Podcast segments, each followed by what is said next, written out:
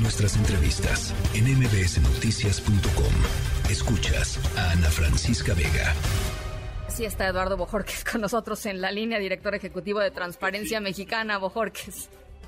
Qué gusto saludarte de nuevo. Y bueno, te decía que estamos en una situación inédita y muy delicada, Ana Francisca, porque el tono del gobierno federal, el, del presidente, el del secretario de Gobernación y ahora también el tono de varios senadores, pues del grupo que tiene mayoría en el Congreso, eh, se ha venido endureciendo en contra del INAI.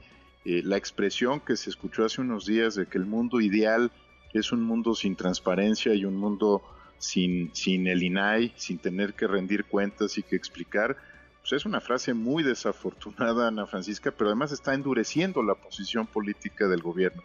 Y el instituto está, como decías hace un momento, en una situación muy compleja porque los temas más delicados que llegan al pleno del instituto, que llegan al máximo órgano de gobierno del instituto, no pueden atenderse hasta que se tenga pues por mandato de ley cinco, cinco comisionados, cuando menos deberían ser siete, pero cinco comisionados que tienen que deliberar y votar sobre los asuntos. Eh, nada más para recordarlo, el INAI no es un organismo unipersonal, es un organismo colegiado y eso quiere decir que tiene distintas perspectivas respecto a los temas que se tienen que analizar antes de proceder a votar. Al día de hoy parece que hay cerca de 3.000 asuntos que no han podido resolver y estos, estos temas son solicitudes de personas como tú, como yo y como el auditorio que están interesados en conocer algo, que les niega la información el gobierno y que cuando lo tiene que revisar el Pleno no puede hacerlo en este momento porque la ley impide que sesione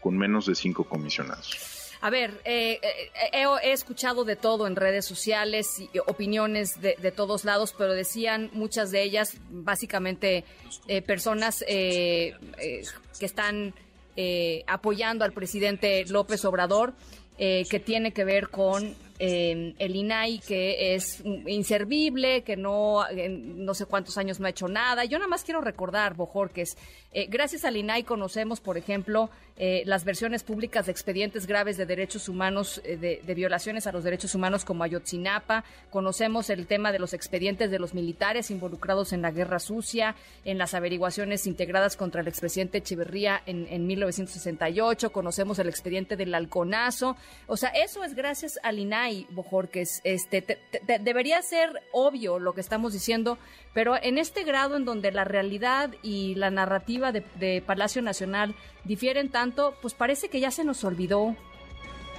se nos olvida que es un organismo que ha sido crucial para, para abrir desde las toallas de los pinos. Yo creo que podemos empezar por ahí los temas que, que pues molestaban y mucho al expresidente Vicente Fox, hasta asuntos graves como los que acabas de describir, en particular a Yotzinapa.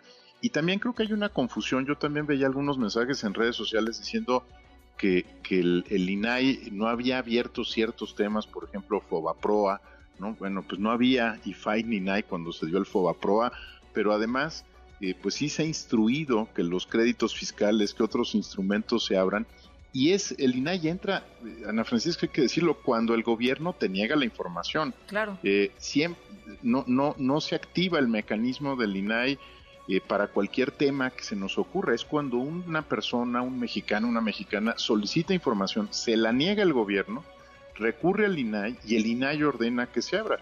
Y tú lo has visto, por ejemplo, recientemente con, con los casos de Odebrecht y la Fiscalía General de la República, ¿no? El, el INAI le ordena a la Fiscalía que le entregue la información al ciudadano que le está solicitando, siempre y cuando lo asista a la ley.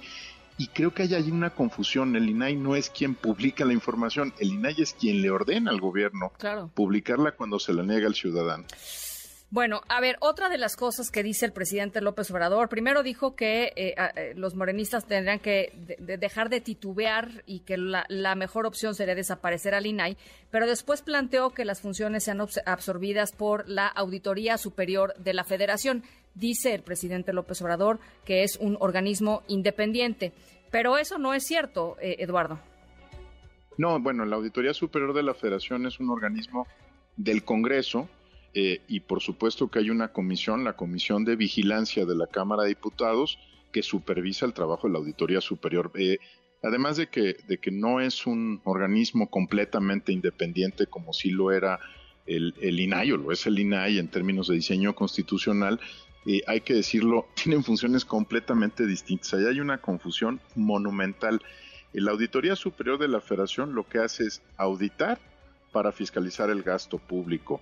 El INAI es un organismo que protege un derecho humano, eh, un derecho constitucional que está en el sexto de nuestra Constitución, que es el derecho a saber. Y el INAI tiene jurisdicción nacional, no solo federal. Eh, hace unas semanas decían que se fuera función pública, ¿no? También, ¿no? Que, era muy fácil absorberlo por, por función pública. Función pública depende directamente del presidente, es un organismo del Ejecutivo Federal. No, no tendría lógica lo que se estaba planteando. Yo creo que en la en, eh, es tal ya la, la obsesión por, por afectar, por dañar la reputación del INAI o incluso por tratar de desaparecerlo, que estamos escuchando, yo te diría, disparates e incluso viendo iniciativas como la que presentó el presidente del Senado Armenta hace unos días, que, en realidad no ayudan en nada a avanzar el derecho de las personas a saber lo que hace su gobierno y cómo gasta su gobierno, y que al contrario generan confusión ¿no? en, en términos de lo que sería un buen diseño institucional. Estamos diseñando instituciones al vapor, reformando leyes al vapor, y eso no le va a hacer nada bien ni al gobierno del presidente López Obrador ni al país, ¿eh? porque cada, cada experimento de estos nos cuesta muchos años, muchos recursos más de los que pueda costar el INAI, eso te lo puedo asegurar, porque estos experimentos institucionales cuestan y cuestan mucho, y dinero, ¿eh? no estoy hablando de, de costo institucional, y la verdad es que yo no le veo pues ni pies ni cabeza a lo que se está intentando en este momento. Si se le quiere exigir más al, INAI, creo que tú y yo estaríamos de acuerdo, hay que hacerlo. Claro.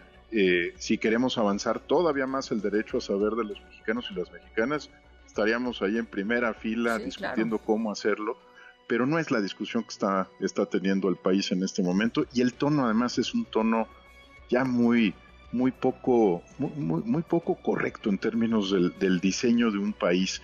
¿no? Estamos escuchando adjetivos descalificativos, frases eh, totalmente bueno acusaciones acusaciones directas Eduardo les ha dicho corruptos a los comisionados este no, no sé con, con qué elementos corruptos inservibles un cero a la izquierda no eh, yo creo que se está degradando ya el tono y eso no le ayuda en nada al, al, propio proyecto del presidente López Obrador, ¿eh? porque los índices internacionales en estos temas se van a caer, ¿no? Es inevitable que vayan a caer los índices de Estado de Derecho, los índices que tienen que ver son con índices, la apertura Son índices neoliberales, Eduardo, seguramente, ¿no? Por allá nos dirán, por allá nos dirán que son índices neoliberales. Pues sí, seguramente, ¿no? Esa es la defensa. Pues, pues sí, pues esa va a ser la reacción, pero se le olvida que muchos de estos organismos, yo te, puedo poner uno que conozco muy bien, que es Transparencia Internacional, nació justamente como una crítica al Banco Mundial y al Fondo Monetario Internacional que le prestaban dinero a gobiernos corruptos, ¿no? Y que no les decían una palabra y por eso se empezaron a crear todas estas instituciones a nivel internacional.